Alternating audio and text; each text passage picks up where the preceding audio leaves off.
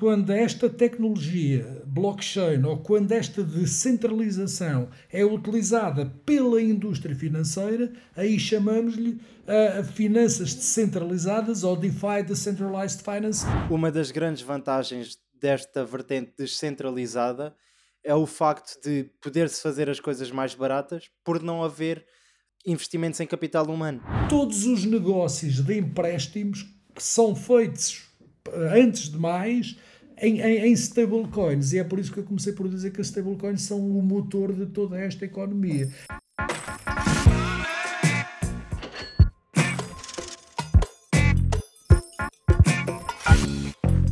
Olá malta, sejam muito bem-vindos a mais um episódio de Capital Talks. O meu nome é Sancho Sampaio. E o meu é Pedro Borges. E hoje, no episódio, vamos falar sobre finanças descentralizadas. E para começar, começar este tema, de, das finanças descentralizadas, ou como também é muitas vezes chamados as DeFi. A primeira questão que te queria colocar é: se existem estas finanças descentralizadas, é porque também existem as finanças centralizadas. Então, qual é que é a diferença entre umas e outras? E se consegues, para ajudar a perceber, dar um exemplo de uma e de outra? Viva Sancho, Epá, eu, eu, eu não, não, resisto a começar com uma piada, não é? Há as finanças descentralizadas, há as finanças centralizadas e há o Ministério das Finanças já agora. Estou a brincar, mas não resisti a começar, a começar assim. Uh, então, uh, vamos já agora, e por uma questão de, de facilidade, vamos chamar então DeFi uh, e não de finanças descentralizadas, que, que até, até custa um bocadinho a dizer, portanto vamos chamar DeFi por uma, por uma questão de simplicidade. bem, finanças centralizadas é o que assistimos desde que quase que o homem é homem até há, há meia dúzia de anos atrás. Portanto, tudo, todo o mundo financeiro uh, e das transações mais simples até às mais complexas são feitas de forma centralizada. Portanto, não é, não, quando me pedes o um exemplo, o exemplo é, é, é, era todo o sistema, não é? Uh, uh, ou seja, para haver, quando alguém pede dinheiro emprestado ou quando alguém empresta dinheiro, isto, isto é, ou, ou quando alguém deposita dinheiro, portanto, isto é a relação, é, é a transação ou é, ou é a relação mais simplificada que existe no mundo das finanças, nem vamos complicar isto com futuros e com, com, com, com amortizações e com, com, com tudo isso. Portanto, tudo isso é feito de forma centralizada. Ou seja, o, o, o, o negócio do banqueiro. Vamos lá ver o que, o, qual é que é o negócio do banqueiro? É, é, antes de mais, obviamente, que receber dinheiro de pessoas e ir emprestar a outras, uh, e, e entre a diferença do dinheiro que paga quando às pessoas que é a taxa de juro é sempre menor do que aquela que, que vai pedir quando empresta dinheiro a alguém. Mas, portanto, todo esse sistema assenta, assenta em quê? Num registro de transações. Ou seja, uh, uh, e o sistema financeiro, o sistema bancário, tudo isto evoluiu para que essas transações sejam registadas de forma cada vez mais segura ok? Que não possa ser adulterada uh, e de forma cada vez mais complexa, porque, porque esta relação de negócios, dos instrumentos financeiros, foram, foram se tornando cada vez mais, cada vez mais complexos. Portanto, mas o, que, o, o importante nisto tudo não, é, não era arranjar aos primeiros banqueiros ou aos bancos, não é arranjar quem nos fica com o dinheiro, que nos guarda o dinheiro, ou não é arranjar alguém a quem nós possamos pedir dinheiro emprestado e um dia mais tarde devolver. Aqui, a, o, o, banco, ou o banco enquanto instituição, ou enquanto, enquanto credibilidade, e a credibilidade, aliás, é que é a palavra-chave. É a palavra -chave. Portanto, porquê? Se eu vou pedir, se eu vou deixar o meu dinheiro com alguém, pá, tenho medo que esse alguém desapareça. Portanto, e, e quando estamos a falar de finanças centralizadas, falamos de, de registros, de, de, de, de gravação, portanto, de, de transações e de movimentos de uma forma centralizada. E sempre foi assim. Ok?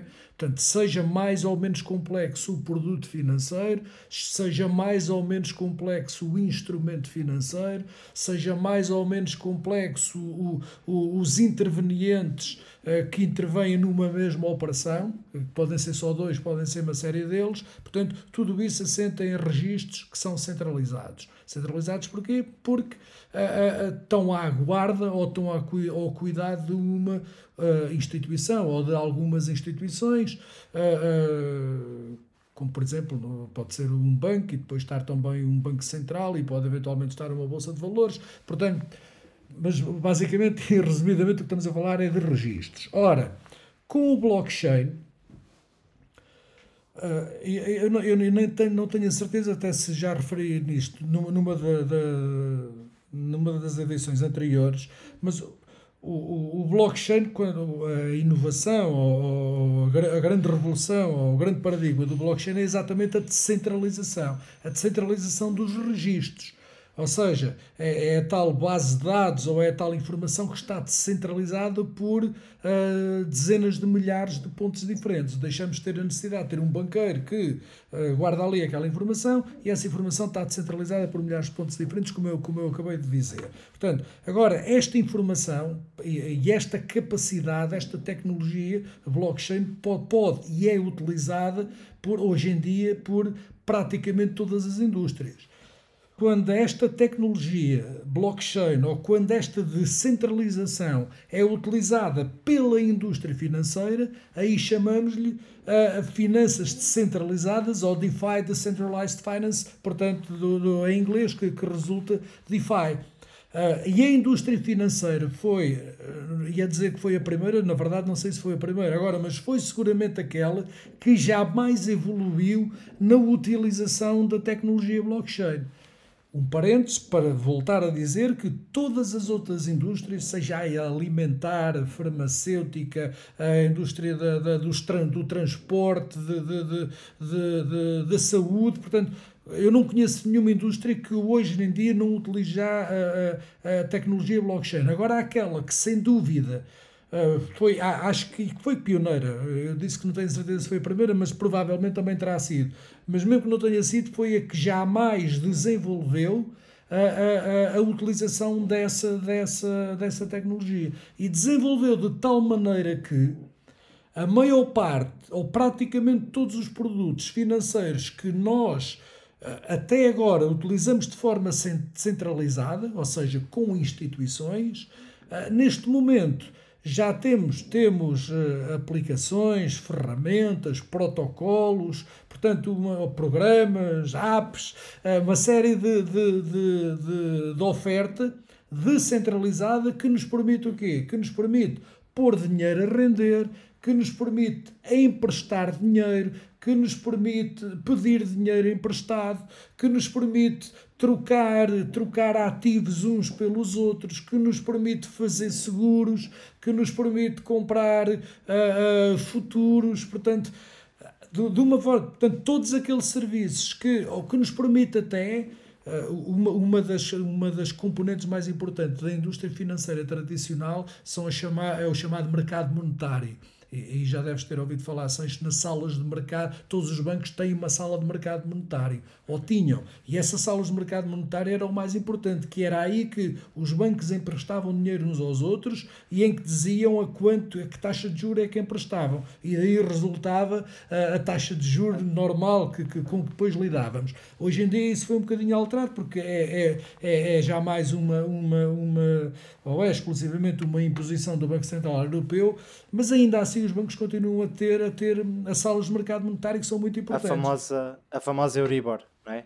exatamente, exatamente. Exato. Portanto, na altura as taxas resultavam, e muitos dos que nos estão a ouvir lembram-se certamente do termo, eram as taxas resultantes do mercado monetário interbancário.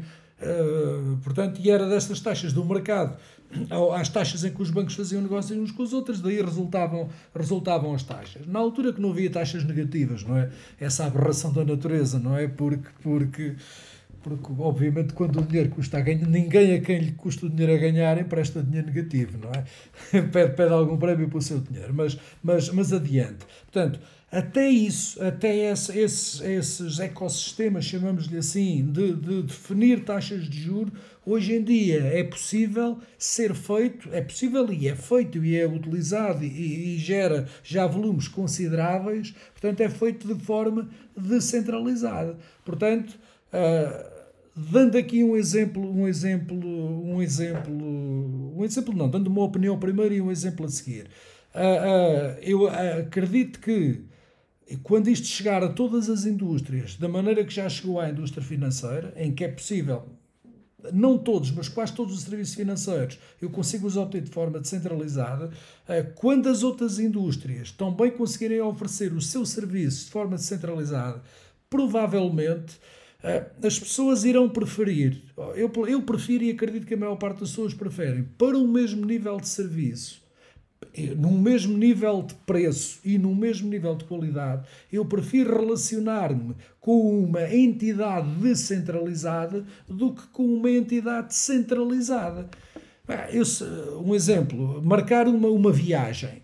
Uh, hoje em dia há, há já algumas ferramentas que não funcionam ainda 100% bem, mas estas coisas no início nunca funcionam 100% bem, em que eu posso marcar a, a, a, minha viagem de forma totalmente descentralizada, ou seja, não há ali um operador no meio, aquilo vai, vai, vai, é algo descentralizado que vai comprar dentro exatamente dos critérios que eu defini, uh, tudo. Portanto, se cumprir os critérios, aquilo faz a transação, se não cumprir os critérios, não faz a transação. Portanto, nunca vai haver ali no meio uh, uh, o erro humano, a opinião humana, um maior ou menor dose de esforço. Portanto, eu acredito que e acho que, que é fácil de entender que, e mais uma vez, para o mesmo nível de serviço, para o mesmo nível de preço e para o mesmo nível de qualidade, se, se eu tiver esse mesmo nível prestado por algo descentralizado ou por algo centralizado, eu vou preferir interagir com, com, com a oferta descentralizada e não com a oferta centralizada. É, aliás, por isso que cada vez mais, e sim, é cada vez mais o termo certo, epá, vemos que os bancos lutam cada vez mais contra o, o, a criptoeconomia, porque os bancos não lutam contra a criptoeconomia só por causa do Bitcoin, ou só porque acham que há pessoas que podem perder dinheiro. Não, os bancos lutam contra a criptoeconomia porque têm neste momento um adversário ou um concorrente que é mais rápido, mais barato e que produz e entrega serviços de maior qualidade. Leia-se a taxas de juros mais altas no caso da remuneração e empresta a taxas de juros mais baixas no caso da, da, da, da, em, em, que ele vá pedir dinheiro emprestado, o que nos vai levar, Sancho, daqui a uns tempos, e eu não tenho, é obviamente a minha opinião, mas uma grande convicção que é isto que vai acontecer. Se os bancos continuarem a, a fugir do DeFi, em vez de pegarem no DeFi, porque os bancos percebem de dinheiro. Epá, é a vida deles, não é? Portanto, os bancos, em teoria, sabem muito de dinheiro. Ora, se os bancos, em vez de lutarem contra o DeFi, pegassem no, no blockchain, pegassem nas ferramentas que o DeFi proporciona e criassem melhores produtos, leia-se, mais eficientes, mais baratos e de melhor qualidade e de melhor oferta e, pegassem, e construíssem esses produtos para entregar aos clientes, mas não, fazem exatamente o contrário. Então o que vai acontecer é que um dia destes, um dia destes no futuro, pá, vamos ali na, na, na Avenida da Liberdade ou, ou, ou, numa avenida qualquer, de um sítio qualquer, e se for um sítio pequeno que não tenha avenida, numa rua qualquer, e vamos ver uma agência de um banco e ao lado vai estar uma fintech da vida, ok? Que utiliza as ferramentas de DeFi e vamos ter, por exemplo, o banco ali, que como já acontece, diga-se de passagem, só que ainda não, não, não está na avenida e não está uma montra ao lado da outra, em que o banco está ali, epá, entrega-nos o seu dinheiro e nós remuneramos-lo a 1,5%, epá, e ao lado está uma DeFi a, a, a, pagar, por exemplo, 6 ou 7%. É, é para isto que caminhamos. A não ser que haja aqui uma inflexão, a não ser que ou a regulação, ou o Estado, Estado no sentido uh, geral, ok? Não, não estamos aqui a falar de um governo, estamos a falar num Estado. Ou um Estado, de forma musculada, impede que isto aconteça, e não haja dúvida que Às vezes disse, pá, mas não, isto aqui é demasiado forte para ser parado, eu não concordo, acho que um Estado tem capacidade para parar tudo, ok? Uh, portanto, ou, o, o Estado para isto de uma forma musculada, para, para ajudar os bancos, porque os bancos não, não pronto, ou os bancos fazem uma guerra enorme, portanto, mas seja de uma forma ou outra, isto é musculado, ou então é isto que vai acontecer e os bancos vão ter que acabar por adotar uh, estes, estas ferramentas de DeFi uh, uh, e criar melhores produtos, mais baratos e, e, e, espetaculares para as pessoas. Ou seja, desculpa lá que eu alongo-me sempre um bocadinho nas nos meus comentários. Uhum. Não, e, isso acontece, não é? E também pelo aquilo que eu tive a perceber do que tu me disseste, uma das grandes vantagens desta vertente descentralizada é o facto de poder-se fazer as coisas mais baratas por não haver investimentos em capital humano.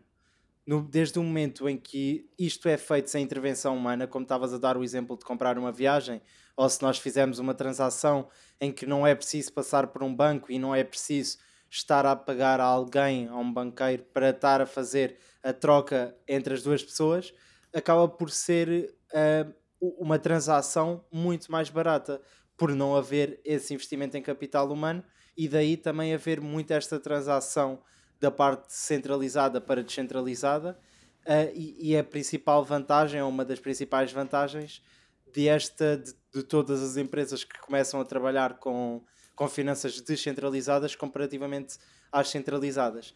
Uh, e isto leva-me aqui a uma, a uma questão que está sempre muito relacionada com esta parte das finanças descentralizadas, ou DeFi, como, como se costuma dizer, que são as stablecoins. O que, é, o que é que são isto das stablecoins e porque é que elas apareceram aqui no, na DeFi? Qual é a relação delas com a DeFi? Uh, as stablecoins são, são, são o, grande motor disto tudo e já vou explicar porquê. Antes de mais, stablecoins é moeda estável.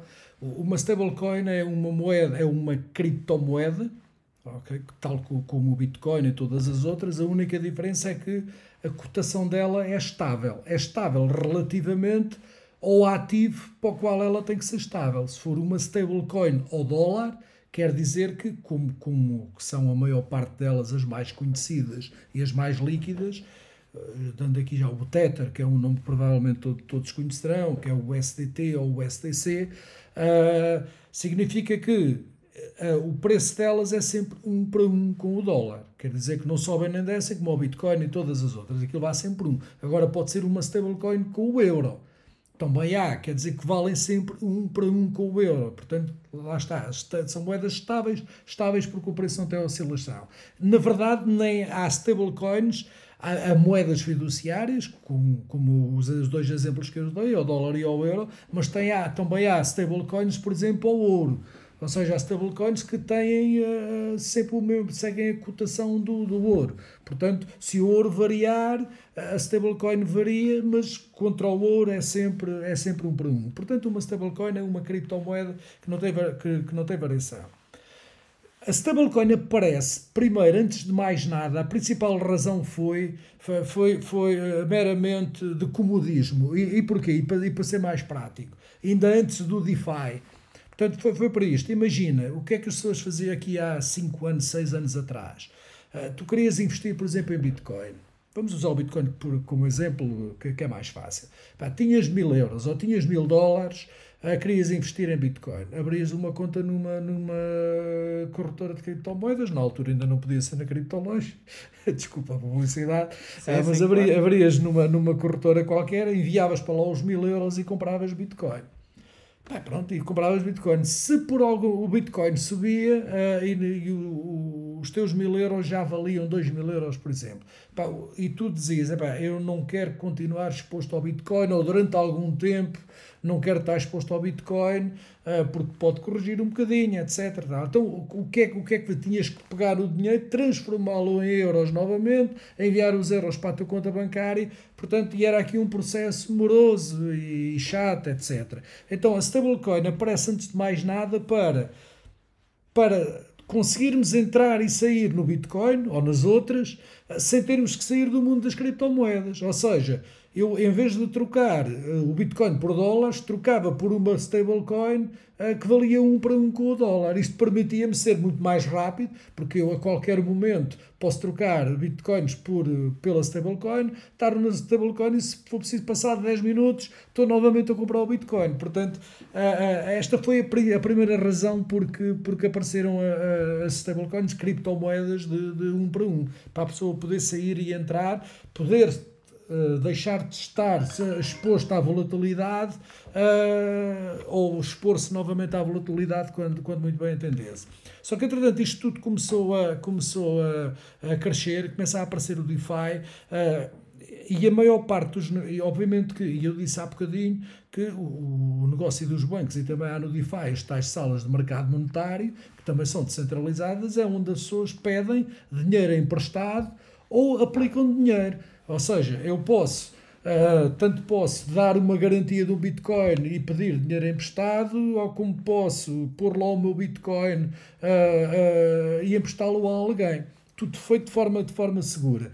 Ora, só que andar a fazer este, quando os volumes, quando os volumes começam a aumentar, andar a fazer estes negócios de empréstimos com ativos que são voláteis, é, isto é muito complicado. Ok? Porque eu ter uma, uma pedir Bitcoin emprestado e dar como garantia, obviamente eu vou pedir a alguém emprestado, tenho que dar uma garantia.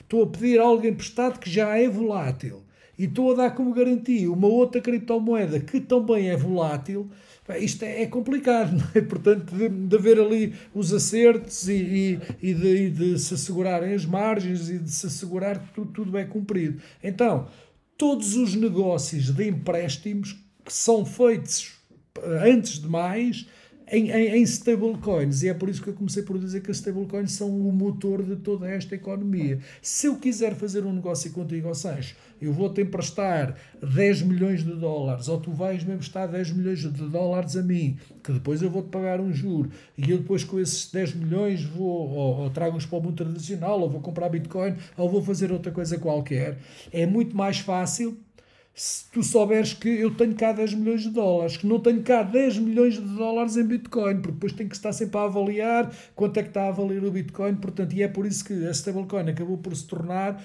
o motor de toda a criptoeconomia, e é através de, de, stablecoins que são feitos os negócios, digamos assim, uh, de empréstimos e de, financiamentos, etc.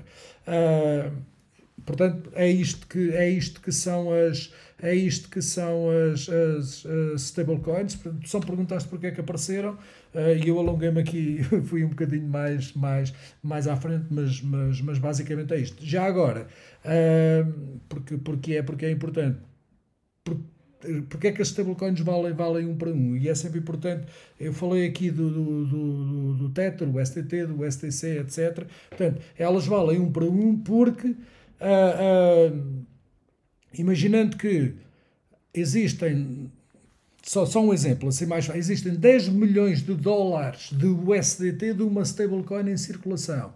Ora, o que é que garante aquilo, como é que elas aparecem, não é? Porque é que aqueles 10 milhões e elas valem o que valem? Elas são garantidas por uh, depósitos bancários, ou seja, para haver, isto em teoria, em teoria na prática, para haver, por exemplo, 10 milhões de teters em circulação, isto significa que a empresa, porque estas stablecoins são emitidas por empresas, não é? Normais, do, tradicionais. Essas empresas têm que ter depositados juntos de bancos uh, 10 milhões de, 10 milhões de, de, de dólares para garantir que se, quando, se alguém quiser trocar a stablecoin de um para um com o dólar por dólares mesmo que esses dólares que esses dólares existem. Tem mais umas okay. nuances, mas pronto, era só para dar esta explicação.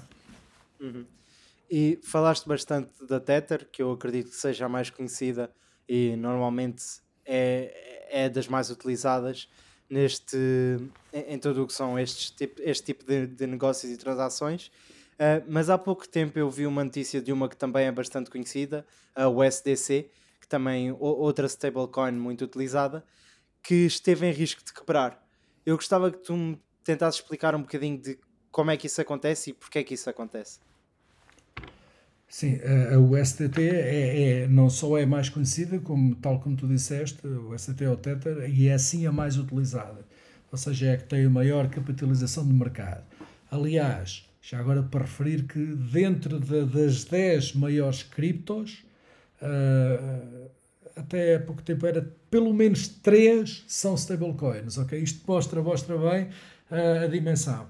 É, é verdade, uh, o SDC, que é uma das principais, e, e, e por, muitas pessoas até a de maior qualidade, que é emitida por uma empresa gigante americana que é a Circle, em que é, é auditada por todas as por todas as empresas de auditoria, dessas empresas de auditoria famosas à escala mundial, etc. Teve quase a, o que é que é o IRA falar? Qual é que é o problema de uma stablecoin? É que ela tem que valer 1 para 1 com o dólar. Ou 1 para 1, ou 0,9999, ou 1,0001. Portanto, 1 para 1. Obviamente que, e as pessoas confiam nisso, obviamente que se ela começar a cotar abaixo do 1 para 1 com o dólar é uma chatice.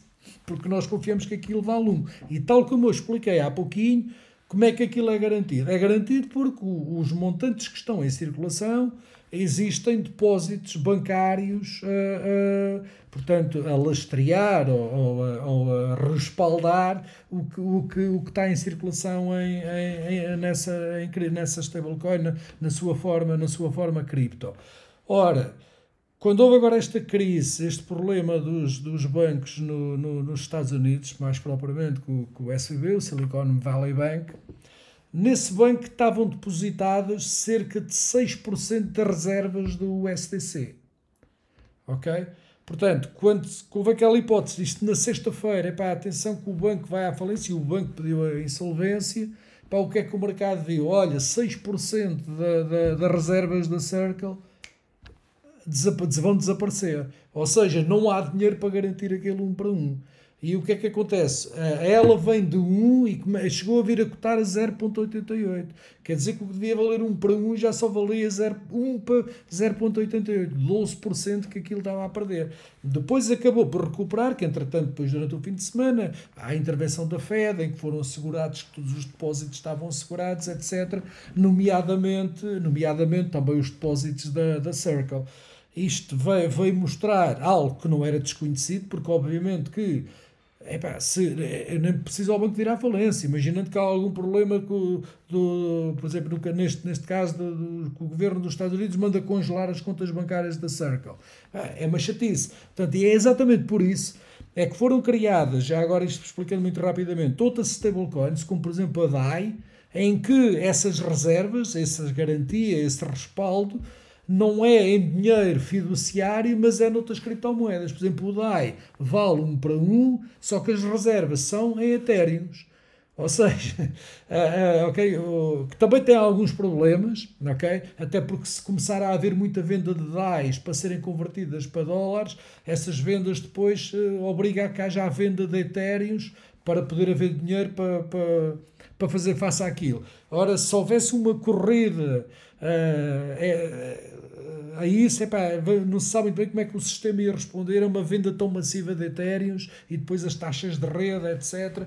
Mas, mas, mas pronto, epá, normalmente uma corrida a depósitos é sempre complicada, seja lá onde, onde, onde, onde for. Já agora, mesmo para, fechar, e até porque muitas pessoas terão passado por isto, ou pelo menos ouviram, aqui há um ano atrás, foi, foi dos maiores acontecimentos cripto dos últimos dois anos, o ecossistema Terra, que tinha o token Luna associado, uh, houve uma stablecoin que foi à falência, que era o UST, desse tal, desse tal blockchain Terra, em que era, era, uma, era uma, uma, uma stablecoin uh, algorítmica. Algorítmica porquê? Porque o que garantia a paridade um para um era um token criado especificamente para isso, que era a Luna. Se fosse preciso uh, Uh, se houvesse muita gente a comprar a stablecoin, as lunas eram, eram uh, queimadas. Se houvesse muita gente a vender, eram produzidas lunas que seriam vendidas ao mercado para fazer face ao, ao, à venda do ST. Só que, entretanto, houve uma corrida à venda do ST, começaram a ser produzidas tantas lunas para serem vendidas que o preço colapsou e o, e o ecossistema foi embora. Mas, assim, linha, linha geral e limitados aqui no nosso tempo, uma stablecoin, só para resumir, é uma moeda que é estável uh, um para um para o ativo contra o ativo subjacente. Ok, perfeito. Então, e com essa conclusão terminamos a nossa primeira parte do podcast. E passamos então para a pergunta da comunidade, que nos chega do Sérgio. Não o Sérgio, uh, o antigo host que vocês já conhecem, mas outro Sérgio, uh, que pergunta como é que eu posso fazer um smart contract. E, e já agora, antes de, de, de, falar um bocadinho sobre como é que se pode fazer, se calhar era interessante explicar aqui primeiro um bocadinho o que é que é um smart contract para quem não está familiar, familiarizado com o, com o termo. Então, um smart, um smart token é um token que é construído num determinado blockchain e é smart exatamente porque é inteligente, porque, porque ao ser despolutado uh, há uma série de coisas que acontecem de forma, de forma automática. Eu vou-te dar um exemplo, porque há até quem diga com piada que o primeiro smart token que foi criado é um pouco uma vending machine. Tu, quando colocas uma moeda numa vending machine para tirar uma Coca-Cola, por exemplo, passa publicidade, a moeda entra ali e despoleta ali uma série de acontecimentos, a entrada daquela moeda. Ora, um smart token é, de forma digital, algo que, quando é executado, despoleta uma série de acontecimentos. Aconteça o que acontecer, aqueles acontecimentos vão, vão se passar, isso é que é um smart token. Ou seja, eu infelizmente, eh, Sancho e o Sérgio, que foi quem fez a pergunta, infelizmente eu não sou a melhor pessoa para, para dizer como é que se faz um smart, um smart eh, contract. Na verdade, eu não sei, a minha formação não, não é técnica. Uh, de qualquer maneira, uh, há, uma, há, uma, há, um, há uma série de, de, de ferramentas online que, que, que fazem isso, seja, seja aplicações no telemóvel ou ir ao Google e, online. Portanto, é que eu só tenho que definir o que é que eu quero que o meu smart token faça. O que é que eu quero que aconteça à máquina quando eu ponho a moedinha. Portanto, eu digo e aquilo sai o código. ok? A outra alternativa, até porque a maior parte das pessoas não. Isto, isto é a alternativa para quem não sabe codificar, digamos assim, ok? Como, como eu. Mas há muitas, há muitas uh, ferramentas simples que fazem, que fazem isso de forma automática e eu é que defino os parâmetros todos.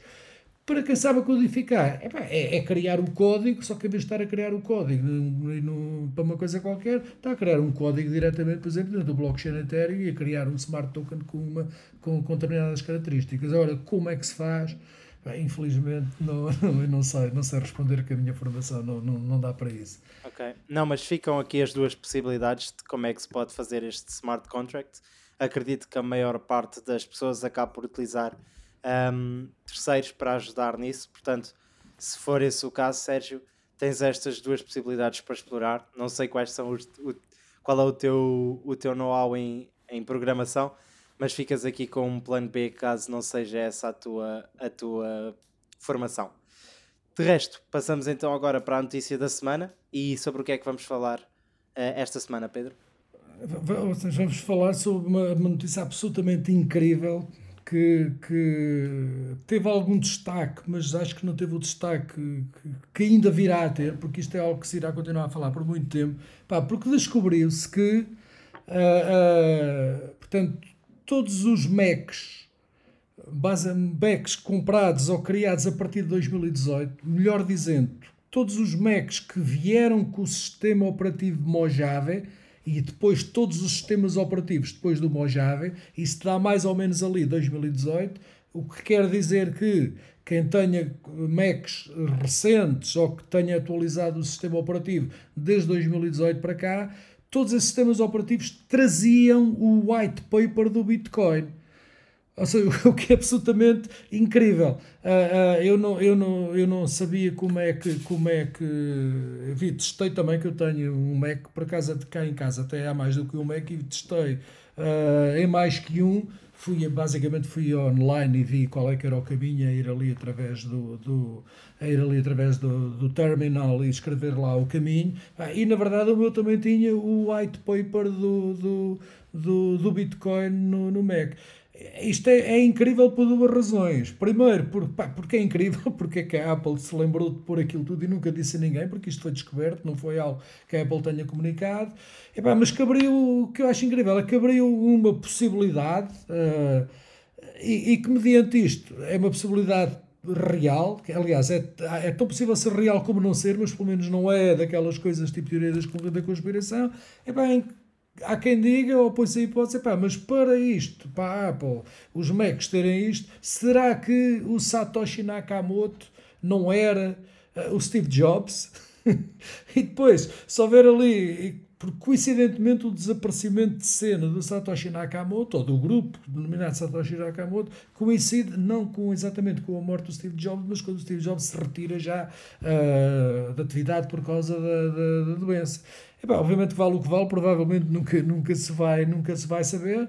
Agora, acho que não é uma, uma teoria assim tão descabida e pronto, e tem, e tem algum fundamento para, para poder ser defendido, tanto que sim como que não, mas achei, acho que, acho que é, acho que é uh, muito relevante uh, e resolvi destacar como, como notícia da, da semana e, e, e quem nos está a ouvir para que Google isso, porque há, acho, acho que foi demasiado importante para o buzz que, que teve, uh, mas acredito que é algo que ainda se vai continuar a falar durante, durante muito tempo.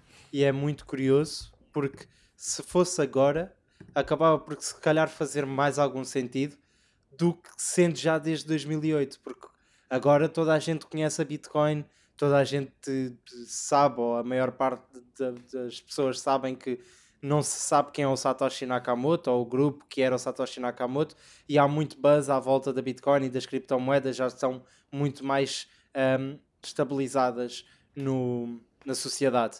Em 2008 não era o caso, não é? Muito pouca gente sabia. Não, desculpa, 2018. Ah, 2018 já agora, desculpa, okay, okay. 2018, sim, sim, sim. Portanto, o, o, o sistema operativo Mod Java, que foi lançado mais ou menos em, em 2018 Portanto, estima-se que desde 2018, desde esse sistema operativo, que eh, de qualquer maneira, oh, oh, Sancho, o que tu estás a dizer é, é válida, porque, porque em 2018, obviamente que o Bitcoin já era bem mais conhecido do que era, por exemplo, em 2015, mas ainda assim não era nada comparável com, com o que é agora. Portanto, o que estás a dizer tem, tem, tão, é tão bem é válido para 2018. Ok. Uh, pá, é bastante curioso, uh, nem eu sabia desta notícia, portanto, efetivamente, se calhar não teve o buzz que, que, que merece ter, porque é estranho, é, é curioso. Um, mas pronto, fica, fica a recomendação. E agora podemos passar para a sugestão do host. E qual é que, que nos trazes desta vez? Então, a minha sugestão acaba por vir no seguimento da, da notícia da, da semana e até parece que, é uma sugestão parva, mas não. E é exatamente para sugerir que as pessoas vão ler o, o, o white paper do Bitcoin. O white paper do Bitcoin uh, não, é, não é, ao contrário do que as pessoas possam pensar, não é ali um monte de páginas de uma linguagem técnica ou linguagem de, de de bips e de uns e de zeros. Não, não, aquilo é uma, é uma, é uma explicação, não, obviamente também não é um romance, claro, mas ainda assim é uma, é uma explicação interessante do que, é que, do que é que o Bitcoin se propunha a ser e é, e o modo como é que funciona, portanto, e é algo que basta ir à net e escrever white paper do Bitcoin e pode ser acedido com muita facilidade eh, e é uma, uma, uma leitura interessante e, portanto, e já que, já que está tão fácil de, de, aceder e até vem todos os Macs já desde há 5 anos a esta parte. Pá, já agora vão, vão lê-lo porque, porque, porque, é, porque é, é, é interessante e vale a pena ser lido. Ok, fica então assim fechado mais um episódio.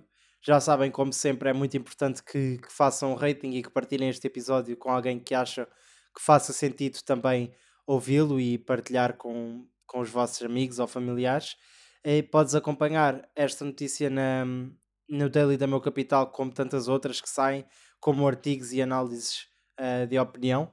E por fim, resta-me resta agradecer-vos por terem estado desse lado e até ao próximo, até ao próximo episódio.